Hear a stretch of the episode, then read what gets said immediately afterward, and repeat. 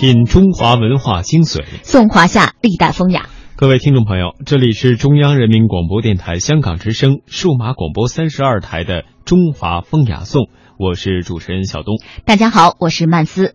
最近的节目，我们一直在说古代文人，聊他们的雅号和生活趣味。古代文人好像天生与酒有缘。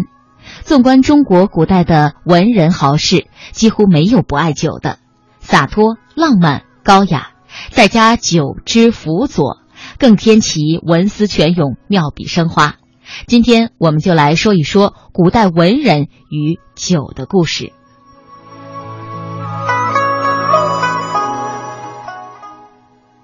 嗯，那酒在文人的日常生活当中呢，占有着很重要的位置。酒啊。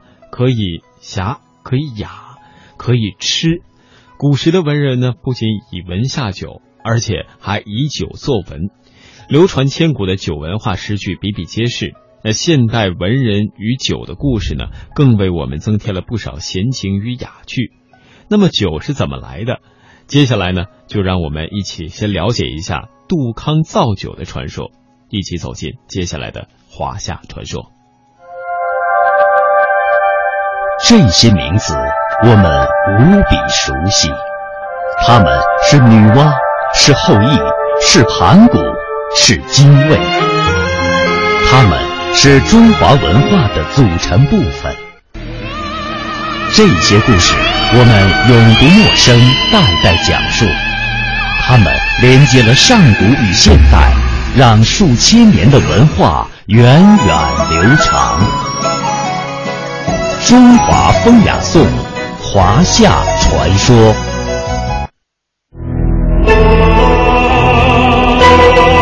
说起杜康，人们都一定很熟悉。魏王曹操的诗词中，曾经有一句名言：“何以解忧，唯有杜康。”杜康成了酒的代名词。其实。在华夏神话里，杜康是皇帝手下的一位大臣，奉命管理天下所有的粮食。说起杜康造酒，这里面还有一个很有趣的故事呢。上古时期，中原地方土地肥沃，风调雨顺，在皇帝的领导下。人民安居乐业，粮食连年丰收，仓库就显得少了，这让管粮食的杜康十分为难。后来有人出主意，让他把打下的粮食堆放在山洞里。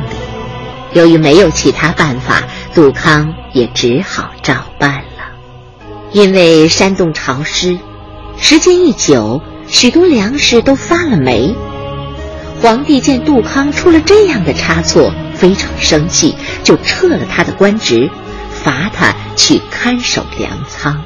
杜康为自己的失职非常痛心，在看守粮仓的时候，他仍然苦苦思索着保管粮食的良策。有一天，杜康到山上的森林里去砍烧饭的柴火。发现林中有几棵大树枯死了，树干里面成了空空的树洞。杜康心里一动，想出了一个好主意。下山以后，杜康向其他几位看粮食的人说出了自己的想法。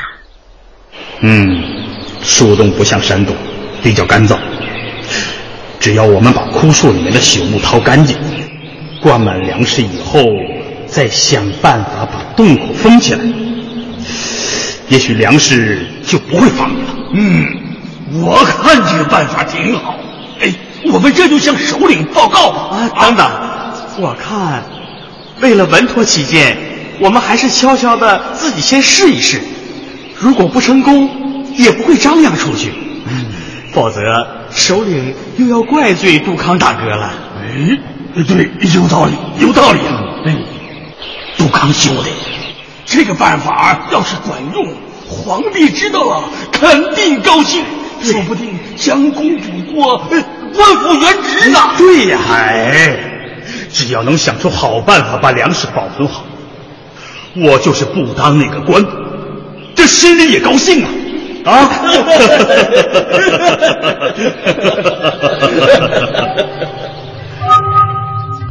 几个人商量好了，说干就干。他们将几棵枯死的树干掏空，放进去一些粮食，再用茅草和泥把树洞堵死。从那以后，杜康隔一段时间便跑到山上看看树干里存放的粮食。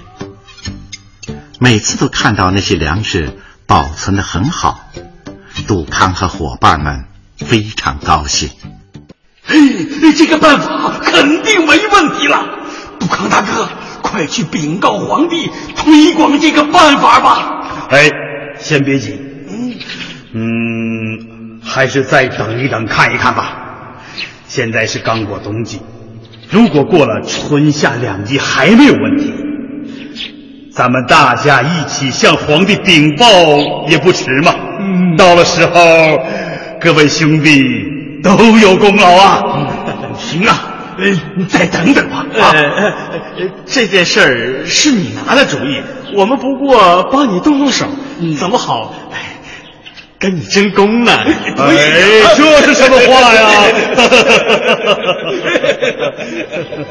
转眼到了春夏之交的时候，一连下了十几天的霏霏细雨，无法进山。杜康惦记着树洞里的粮食，十分着急。雨刚停，杜康就带着几个伙伴跑来了。哎，奇怪了，那些山羊在那儿干什么呢？嗯，啊，是啃那些封闭树洞的草啊。哎，不对，他们是在用舌头舔。点树干。哎哎，快看，倒了，倒了，全都躺下了。嘿，好啊，杜康大哥，不用费劲去追，我们就能吃到羊肉了。哎，兄弟们，兄弟们，呃，先不要管他们，先看看树洞里的粮食。嗯，哎呀，这是怎么了？粮食发酵了，他们渗出的水把树皮都弄湿了。哦，我明白了，这些山羊是舔了这些东西才倒下的。嘿，来吧来吧，我们也尝一尝。来，怎么样？啊，好香醇呐！啊，我也尝，我也会尝尝。啊，是不是？真香啊，有点天旋地转。是啊，可以。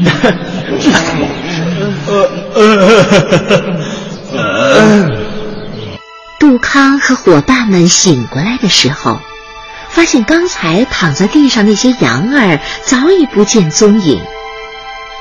他们活动了一下四肢，觉得筋骨特别舒服。便把这些又香又纯的水装进了一个葫芦，献给了他们敬爱的皇帝。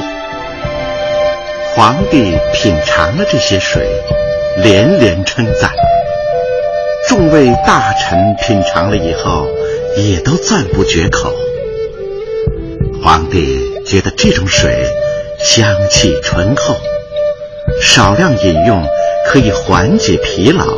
活络筋脉，就让杜康和他的这些伙伴们一起，一心一意的去制作这种水，还亲自为它命名，把它叫做酒。后来，饮酒成了一种习俗，无论宫廷权贵还是民间百姓，遇到喜事用它助兴。有了烦闷，用它浇愁；欢迎客人，用它接风；送别客人时，用它饯行。这香醇的美酒啊，不知道为这大千世界留下了多少佳话，为芸芸众生解除了多少忧愁。最后，让我们再听一听《斗酒诗百篇》的李白为酒所作的千古绝唱吧。五花马，千金裘，呼儿将出换美酒，与尔同销万古愁。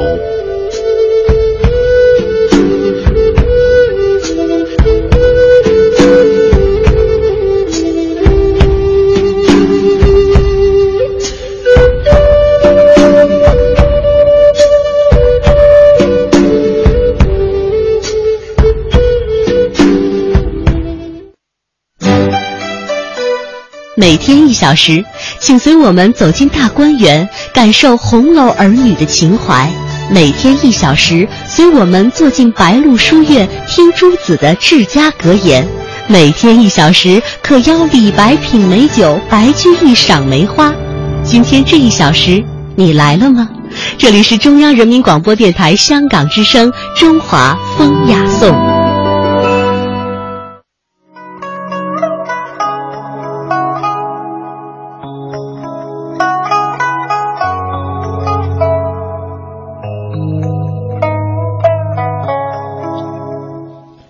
那现嗯，现当代文人与酒的故事啊，其实也有很多。刚刚我们是听到了一些。再比如呢，酒和梁实秋也是多年的老朋友。梁先生小时候啊，瘦弱像豆芽菜一样，可人呢却非常的善饮。第一次醉酒是在六岁的时候。梁实秋说自己酒量不大，是谦词，比胡适可能还是要强一些的。而胡适曾经因为酒出过一次洋相，那是一个雨天。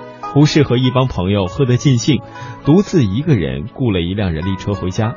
那车夫趁他喝醉了，顺手牵羊剥了他的衣裳，偷了他的钱，而且呢，把胡适扔在了雨里。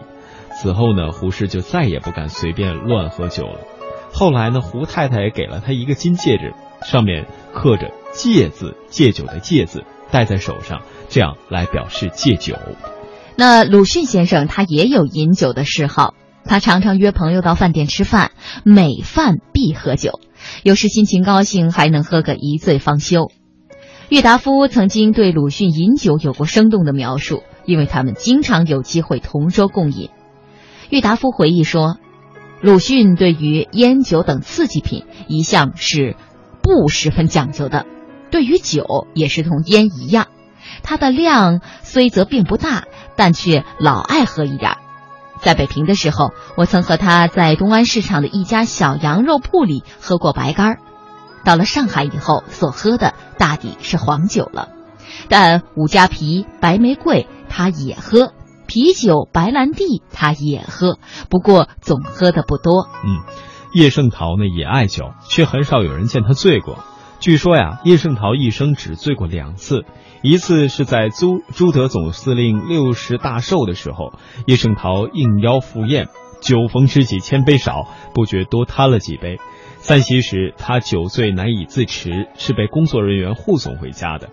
还有一次呢，是抗战期间应邀与英国的教授雷纳较量酒，两人酒逢对手，一直对酌到太阳西下，最后还是雷纳先喝醉了。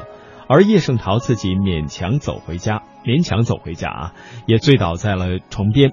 虽然叶圣陶黄酒能喝五斤以上，但是大多数时候仅以一两多的白酒解解馋解瘾，可见他具有极强的自制力。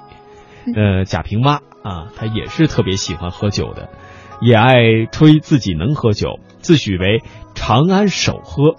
他认为呢，饮酒。呃，或者说隐者大都善于吹嘘，连诗圣李白也不例外。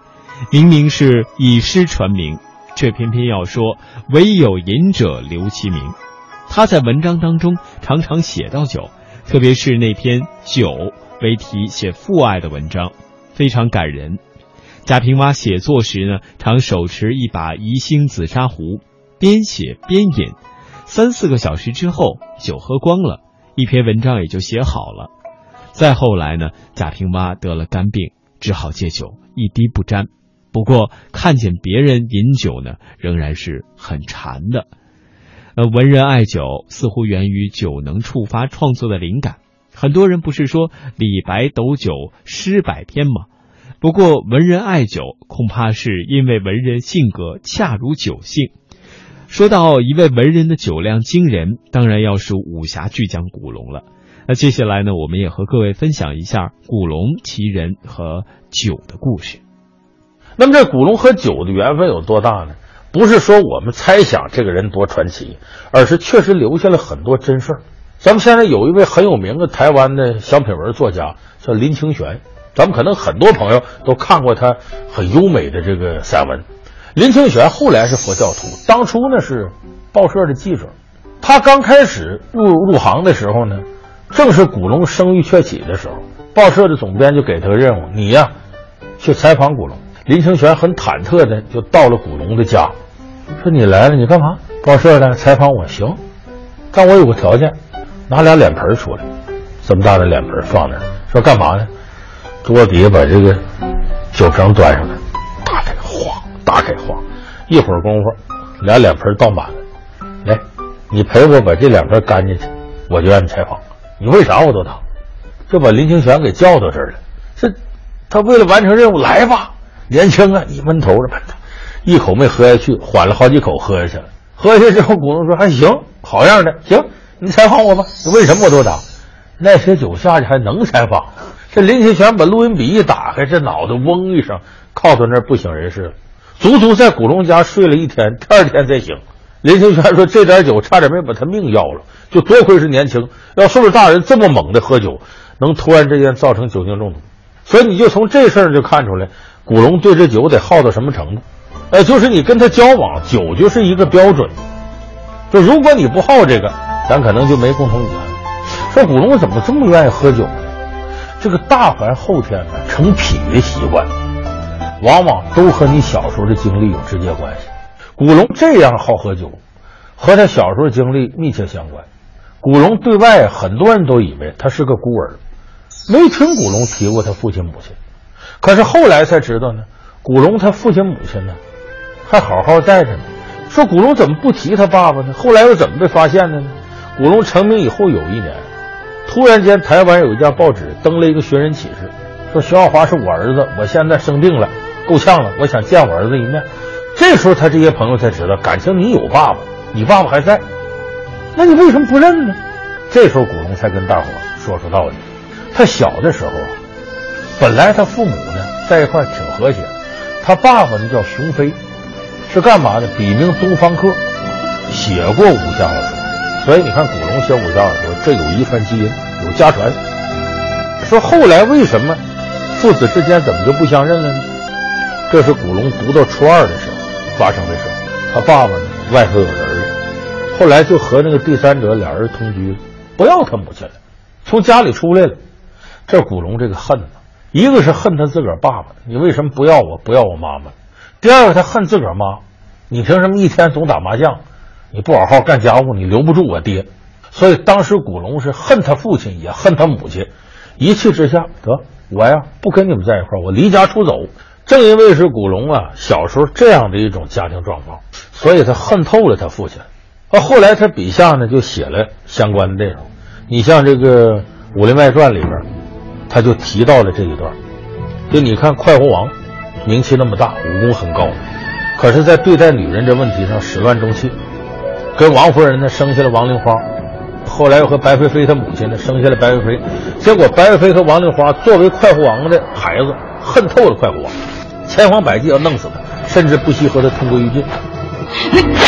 仇人是谁？快活王是谁？快活王。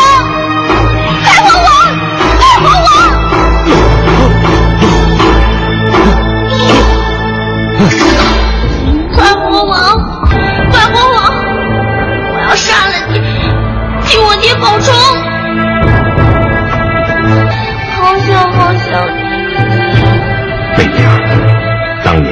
你我有限结发，如今这孩子他的爹就该是我了。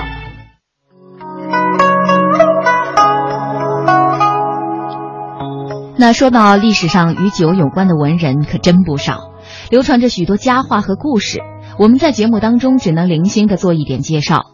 最有名气的呢，大概首推唐代的大诗人李白了，因为他一生嗜酒如命，可以说无酒便无诗仙。他给妻子的赠内诗当中写道：“三百六十日，日日醉如泥。”他从皇宫当中被挤出来以后，玄宗皇帝感其功，怜其才，欲厚赠一笔，李白谢绝了。提出的唯一要求就是准许其到所到之处可以尽饮。他说：“人生得意须尽欢，莫使金樽空对月。”甚至晚年将悬在腰间的宝剑摘下来换酒喝。杜甫喝酒呢，也不亚于李白。看一看他的诗就知道了：“百杯身乏意不辞，前把涓涓酒，深平送此身。”白居易说他终日不食，终夜不寝，穷思无益，不如且饮。可以不吃不喝，但不可一日无酒。是的，那么呃，像著名的《兰亭集序》当呃《兰亭序》当中啊，呃就写了他与友人欢饮时的作品。和宋代的苏轼、柳永、李清照、欧阳修，他们的诗文当中所散发的浓郁酒香，就如同他们沉醉之后甜甜的呼吸。中国科学院胡小伟教授呢，也为我们进行了关于酒文化的一些讲述。那么接下来的时间呢，我们也与各位一同的来进行分享。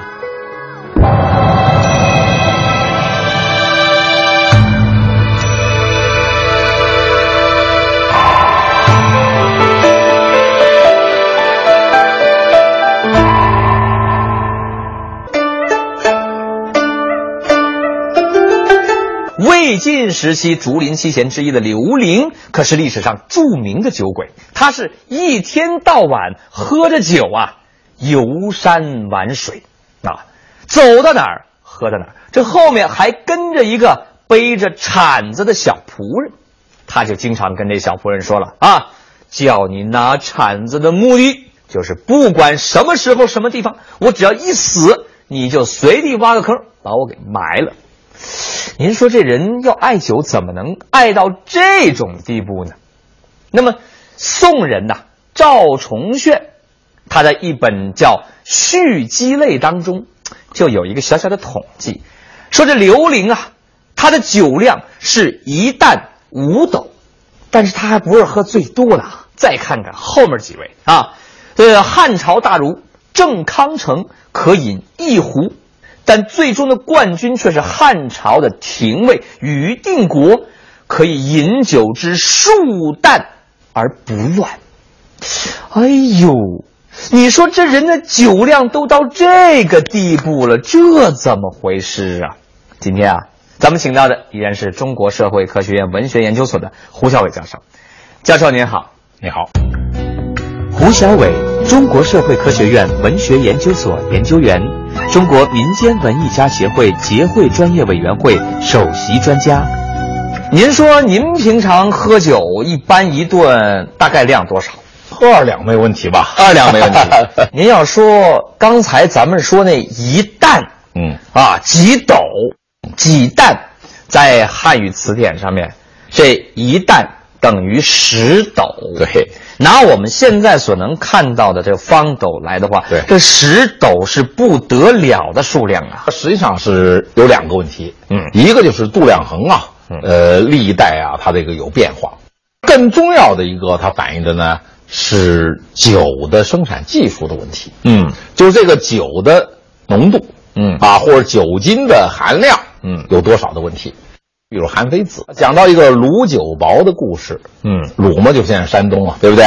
就是因为他是向天子朝贡，结果他那个酒啊酿出来跟白水差不多，浓度太低，浓度太低了，啊、是吧？嗯，后来惹得这个天子大为生气，对不对？对，恨不得要派兵打他去，对不对？为什么呢？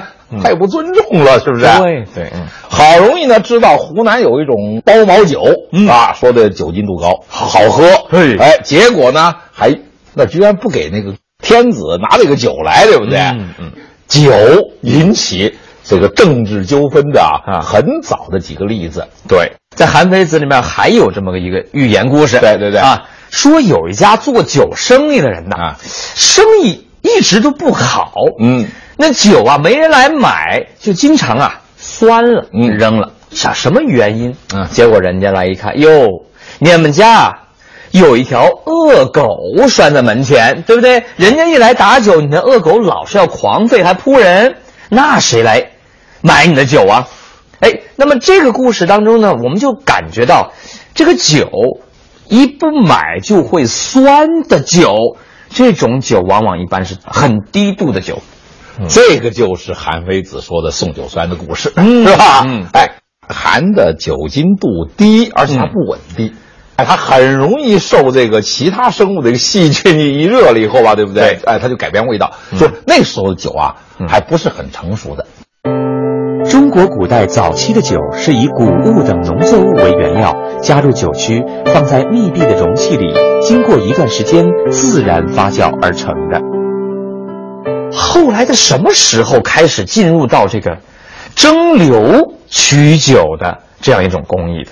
这个呢，历史上的有好几种说法。嗯，比较说的肯定的是李时珍的《本草纲目》。嗯。啊，他说是元代传来的，但是呢，现在八县的证据是东汉的时候，嗯，已经有蒸馏的酒的这种器械存在了。但是它这里边还有一个问题，就是双蒸法，双蒸。不是一次蒸馏，啊。对，再蒸一次喝，才有我们今天这种五十多度、六十多度、七十多度的白酒。对，这个技术应该是乾隆时候发明的。随着酿酒工艺的不断发展，酒的浓度也在提高，而人们的酒量自然也就产生了相应的变化。于定国是饮数淡而不乱，嗯，但是你要到李白那时候，就说斗酒诗百篇了，对不对？哦。这杜甫写，对。哎，突然这个量减了很多，十分之一对呀呀，它背后反映的一定会是酒精，就是酒的纯度的一个提升过程，嗯就是从汉到唐，对对不对？嗯，这个有一个很大的提升，嗯，然后再往下，就看论杯了。第三个阶段，嗯，我们就看《水浒传》，嗯，武松的三碗不过岗啊，论碗论碗的啊，而且还告诉你三碗就不能过岗。这个三碗不过岗啊，啊它作为一个店招牌，啊。这个好像具有一个挑战意味的。这个是一个非常独特的创意，嗯。因为我们知道啊，在北宋的时候吧，这个广告意识啊，嗯。已经有了，对吧？对。无论在《清明上河图》啊，嗯。还是在这个现在印刷物里边都看得到。嗯，所以我们现在一般的广告呢，都会是讨好顾客，对，只给你说呀，对你多好，对你多有用。对，这个是和顾客较劲儿的，啊，少喝啊，啊，三碗过不了岗。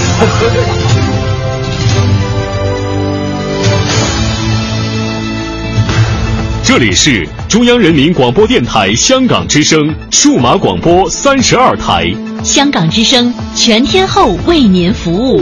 以国际化的视野为您提供权威的新闻信息、丰富的文化知识和周到的生活服务。香港之声倾心打造湘江观潮、中华人物、数字新生活、民歌风尚、珠江瞭望、阳光心灵等精品节目。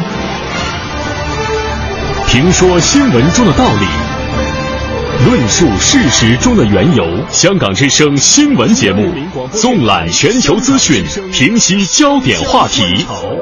他们如璀璨明珠，点亮历史长河。他们如文明文化节目，共享文化盛宴，欣赏壮美诗篇。歌声随聚散的浮云，从辽阔天空而来。音乐节目畅享五彩华章，拨动你我心弦。从旷野大地而来。纵观生活大千世界，世界。生活服务节目，发现生活智慧，展示多彩人生，寻找独家观点。普通话、广州话双语播出，敬请关注中央人民广播电台香港之声数码广播三十二台。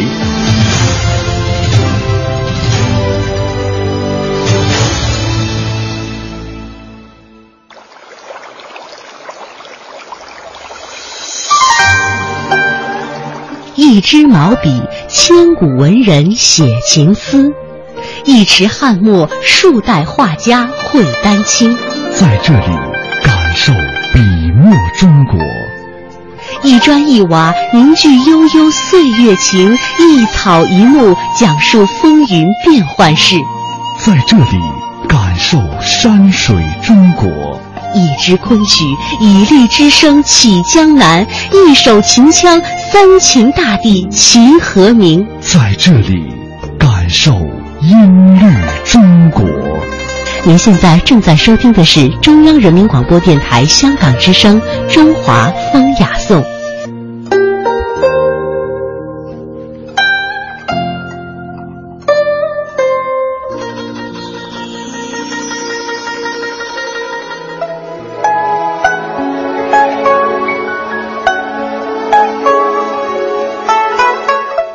好的，在半点评宣之后，欢迎继续回到中央人民广播电台香港之声数码广播三十二台的《中华风雅颂》，我是主持人曼斯。嗯，我是主持人小东。那在刚刚半点评宣之前呢，和各位分享了一下有关于呃书圣王羲之和他著名的《兰亭序》当中所提到的关于酒的内容。接下来呢，下半时段我们将继续和大家聊聊酒。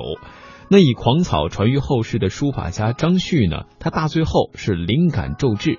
状态极佳，异常的兴奋，在亭内啊不住的狂呼疾走，抓笔在手，一挥而就，而以头发浸墨而书。醒了之后呢，看到所书之效果，就连自己也觉得神奇。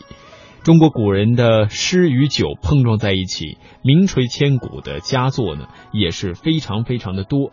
那今天接下来的时间，我们将邀请著名的学者于丹，就呃这个中国人的诗酒情为各位进行讲述。欢迎各位的继续收听。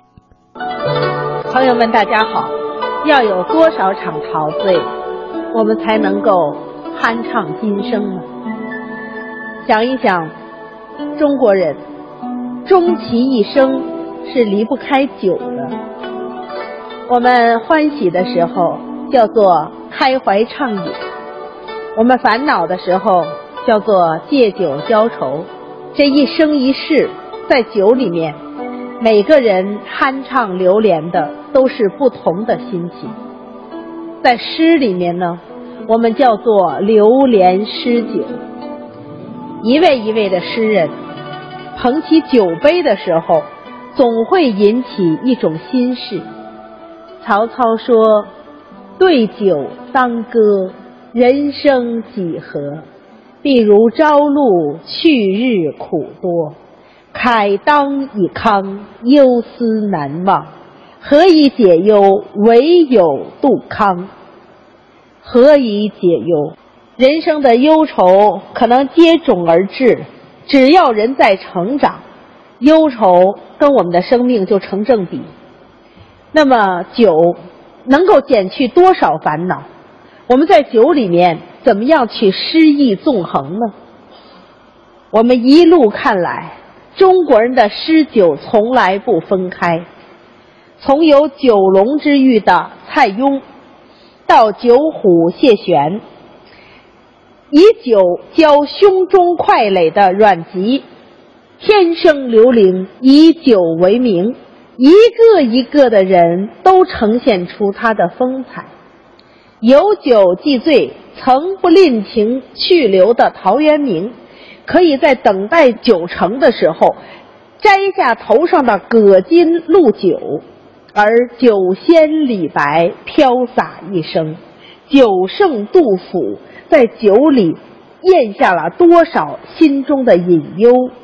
醉吟先生是白居易，醉翁是欧阳修，自酿美酒的苏东坡，虽然他的酒量真的是很小，但是他留下多少爱酒的佳话？他的好朋友黄庭坚曾经说：“东坡老人翰林公。”醉时吐出胸中墨，这个人心胸之间的学问笔墨，只有在他酣畅的时候，才可以一一的流露。陶渊明是个以酒写心的醉相公，所有的这些人都与酒有关。如果我们这样一一的盘点下去，中国诗人在酒中的美事，简直是列举不尽。说到诗酒纵横的年代，一定要看见那个酣畅淋漓的大唐盛世。大唐的酒意是什么样的呢？人们相逢意气的那一瞬间，如同王维写的《少年行》：“新丰美酒斗十千，咸阳游侠多少年。相逢意气为君饮，戏马高楼垂柳边。目意相逢意气相投，马一拴上楼喝酒。何等的豪奢呀！”只有一个青春无敌的时代，人们的内心才有这样简单的爽朗，人的心中才有澎湃的天真，没有被世事蹉跎，所有的酒都来的那么直白，所有的酒来的都毫不犹豫。这样的酒，其实，在大唐的时候比比皆是。再看看大唐的边塞。葡萄美酒夜光杯，欲饮琵琶马上催。醉卧沙场君莫笑，古来征战几人回？醉卧的那一刻，生命已经不足惜了，人的名垂千古，那样的一种浩荡壮志，其实是跟他心中酒的酝酿直接相关的。酒在大唐。集中表现在一个飞仙的身上。我们今天提起来，总会想到酣畅的李太白。李白一语可以概括他的人生，叫做“常见一杯酒，男儿方寸心”。我们想出来的这位飞仙，左手擎着酒杯，右手抚着长剑。浩荡的那种气概，就是他的诗篇，这就是他的素描。酒几乎是他的一种信仰。谁提起李太白，都会想起他的《将进酒》：“君不见，黄河之水天上来，奔流到海不复还。君不见。”高堂明镜悲白发，朝如青丝暮成雪。人生得意须尽欢，莫使金樽空对月。看看这三句话的跌宕：黄河之水自天而降，奔流到海一去不返。我们的空间呀，如此广阔。高堂明镜，朝如青丝暮成雪，镜中已经改变了他生命的容颜。我们的时光呢，又如此匆忙。这么大的世间，这么快的光景，何以安身而立命？最后的结论：人生得意须尽欢，莫使金樽空对月。所谓。片言锦策，说的就是这样的话。这一句话说出了李白一生的信仰。既然知道人生苦短，为什么我们还要蹉跎光阴？我们还值得内心有那么多的纠结吗？我们为什么还屡屡的放下空杯呢？这难道不是一种辜负吗？天生我材必有用，千金散尽还复来。不是每一个人都可以这样评价自己。我们或者妄自尊大，或者妄自菲薄；我们或者在羡慕着别人的生活，我们或者在悲叹着自己的不幸。谁能知道天生我材一定有用吗？李白认为。千金散尽还可以再来的，那么眼前我们且就今生散尽千金。所以他呼唤：烹羊宰牛且为乐，会须一饮三百杯。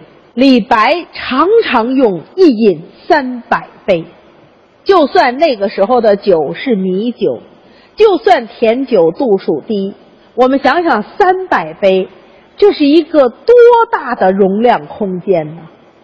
但是你再一想也不奇怪，因为这个人在发愁的时候会说：“白发三千丈，缘愁似个长。”他既然有那么长的愁，他还不需要这么多的酒吗？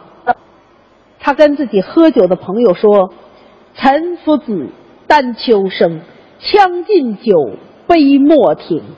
与君歌一曲，请君为我倾耳听。”来来来，大家一起喝酒，不要停杯啊！听我跟你们说说肺腑之言：钟鼓馔玉不足贵，但愿长醉不愿醒。古来圣贤皆寂寞，惟有饮者留其名。你认为那些个功名啊、利禄啊，那都是最难得的吗？其实跟这相比，如果有醉乡安稳，比这一切都值得珍惜。你看看古来的那些圣贤，他们的生命又怎么样呢？屈原。是一个世人皆醉而我独醒的圣贤，但是当他抱恨沉于汨罗的时候，他快乐吗？他孑绝一身，形容槁枯，壮志未酬。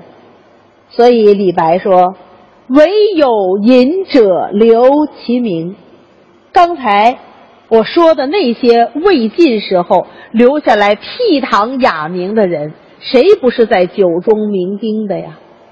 所以李白说：“你追慕古人，陈王昔时宴平乐，斗酒十千恣欢谑。”想想曹植、陈思王当年大宴宾客的时候，那真的是美酒斗十千呐。现在咱们接着喝呀，喝到酣畅处，主人不干了。说你们喝的也太多了，喝的这点钱不够了。他们可能身上也确实是没钱，但是正在兴头上，所以李白说：“主人何为言少钱，径须沽取对君酌。”别说钱多钱少，你拿酒就是，我不会欠你银子的。那么还哪来的钱呢？五花马，千金裘。花儿将出换美酒，与尔同销万古愁。这就叫做钟鼓馔玉不足贵了。所有那一切，什么才是世间的珍惜？此一刻的心情酣畅，那是千金不换。对李白来讲，杯中之物可以消忧，倜傥千古。之所以成为李太白。没了酒，就没了他的精神。喝酒，还是他的一条出路。他常常被自己的忧思困顿住。李白的行路难，面对眼前金樽清酒斗十千，玉盘珍馐值万钱，但是蓦然之间，停杯投箸不能食。拔剑四顾心茫然。这个时刻，人有多少难言之隐？为什么有酒迎尊了？为什么有珍馐美味了？还是啪一顿酒杯，把筷子一甩，当啷一声拔出了长剑。他有什么心事？欲渡黄河冰塞川，将登太行雪满山。闲来垂钓碧溪上，忽复乘舟梦日边。一个人在这个世界上，总归是要行走的，走在某一条路上，才会导向某一个目标。但是，几乎哪一条路都不好走。想要渡黄河吧？忽然之间被冰雪封住，想要登太行吧，忽然之间大雪满山了。那么水路走不得，陆路行不了，怎么办呢？我可以去退隐吧。闲来垂钓碧溪上，与世无争，可以吗？这个典故用的是姜太公。姜太公未遇周文王之前，曾经碧溪垂钓。接着他又用了一个典故：“忽复乘舟梦日边。”这是伊尹出世之前做过的梦。无论姜子牙还是伊尹。他们最后都是济世之才，李白也希望有人这样用自己了解自己，但是他没有遇到。行路难，行路难，多歧路，今安在？人生的路啊，难走难走，实在是太难走。这么多的歧路，我怎么办呢？长风破浪会有时，直挂云帆济沧海。一个人终于到了走投无路的时候，李白就是李白，他不会沉闷于此，他会一瞬间跳脱开来。为什么说李白的酒是一条出路？就是因为他的自我始终都在。大多数的人喝酒会越喝越糊涂。但李白的酒有时候会喝到很清醒。大多数人喝酒是为了忘却，但是李白喝酒是为了记得，他的自我从不迷惑。李白是一个现实中的神仙，他一直爱神仙，一直求修为做神仙，但他的行动本身已经完成了这种超然。他说：“人生流光，长生难系日。自古共悲心，日头你抓得住吗？它不是一下子就西沉了吗？黄金高北斗，不惜买阳春。好，时光守不住，那有钱能买什么呢？你的黄金就算铸到能够接到北斗星那么高，那我告诉你吧，还是买点青春。”人生有青春有年华，就一切都还来得及。石火无流光，还如世中人。电光石火，转瞬即逝。我们的生命自万古来观察，不也是一瞬间吗？既是已如梦，后来我谁身？我们所经历的一切，这就真的是自己的生命吗？李白得出来的结论不是无奈，而是有为。能做什么呢？提壶莫辞贫，取酒会四邻。仙人休恍惚，未若醉中真。为什么我说他醉得清醒呢？他说，拿着酒壶，别说现在家贫还是家贵，没钱也可以买酒。我有点酒，就呼朋唤友，四邻皆聚。想一想那些求仙的日子，仙人到底在哪儿呢？还不如醉里更真实。醉里自有真天地。当你真的把自己投入进去酣畅的时候，为什么有人说酒后吐真言？平时不敢说的话，仗着酒胆说出来了；平时觉得说出来被人笑话的话。也不吐不快，所以酒有时候可以喝得很真。他那样的一种风骨傲气，他那样一种倜傥不群，一切都在别人之前。凭什么呢？凭酒。所以这首诗写给他的朋友新判官。他说：“一想当年，夫子红颜我少年。”章台走马着金鞭，文章献纳麒麟殿，歌舞烟柳戴帽宴。那是什么样的时光？你我少年红颜，我们都可以张台走马，歌舞升平。那个时候，常常在席间妙手著出文章，我们在歌舞之中的沉醉，就在那些珍惜的美宴之上。在这个世界上，多少人行迹漂泊，走到天涯总是思归。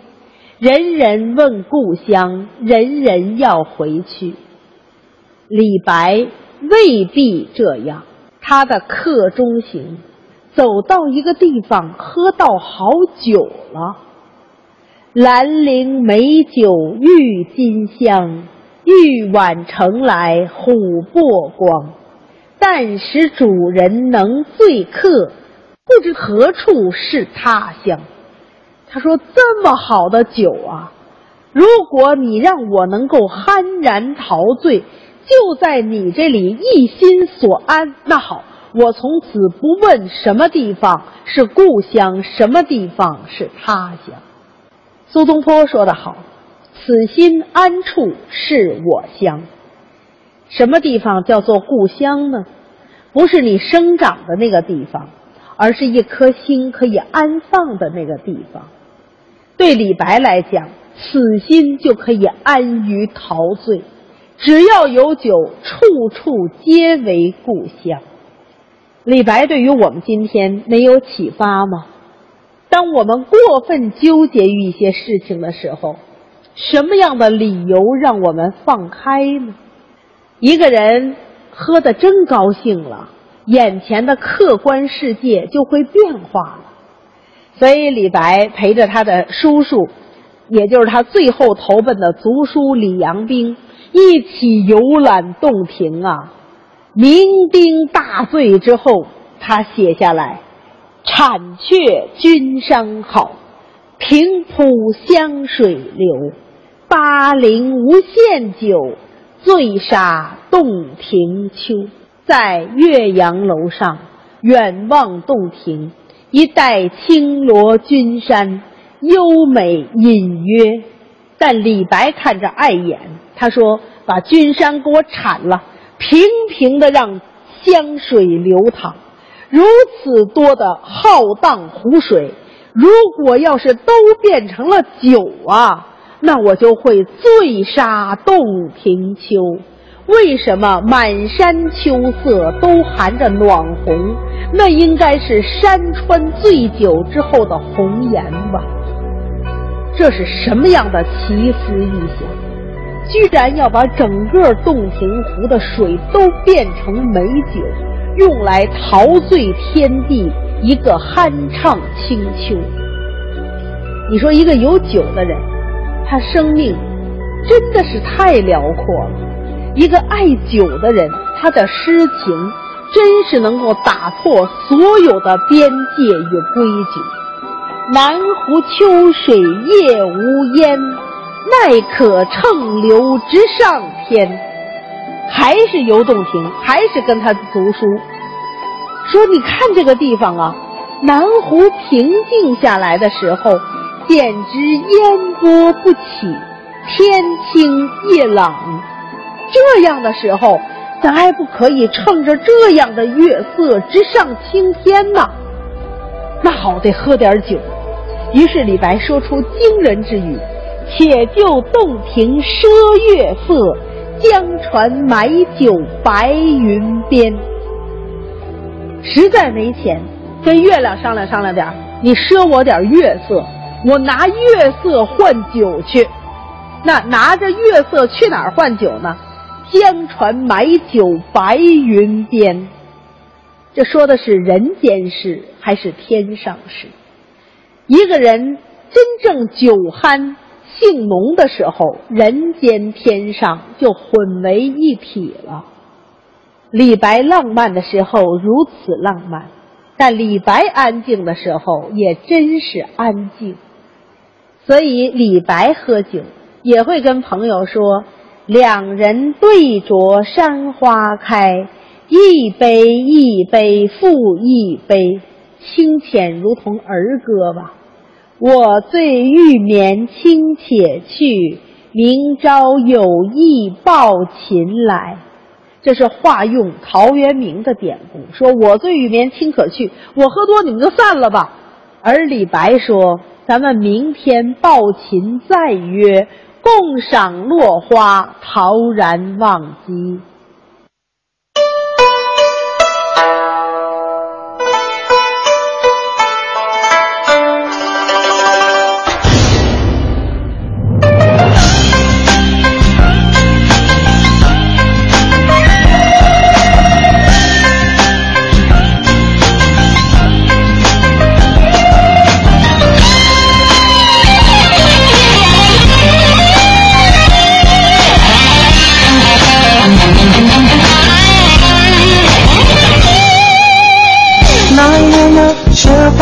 落梅花开枝头。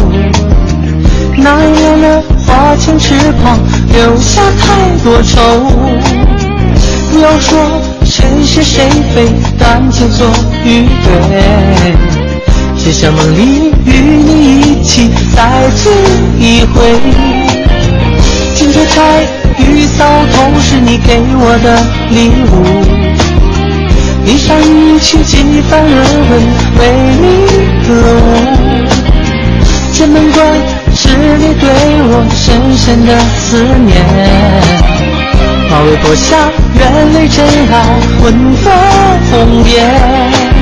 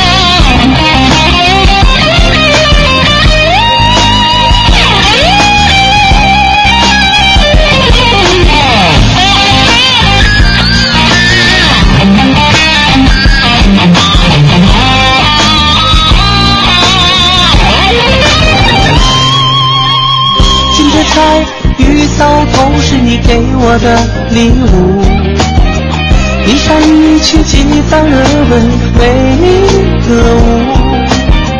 这门关是你对我深深的思念。马嵬坡下，愿为真爱混作红颜。